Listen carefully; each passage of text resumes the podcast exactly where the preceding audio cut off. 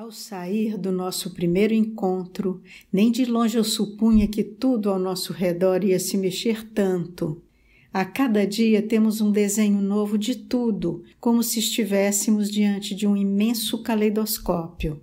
Ele vai girando e misturando saúde e doença, sanidade e loucura, responsabilidade e politicagem, fragilizados e poderosos, egoísmos, altruísmos, tristezas e alegrias.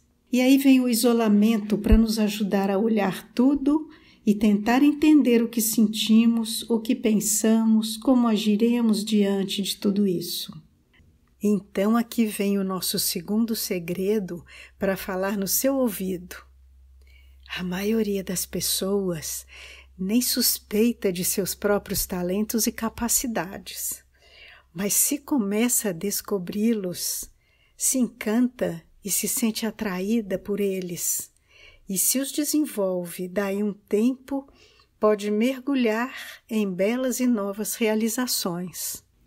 Por acaso já lhe aconteceu algo assim? Eu sou Beatriz Pinheiro, do Avoredo Assessoria em Desenvolvimento. Até nosso próximo encontro.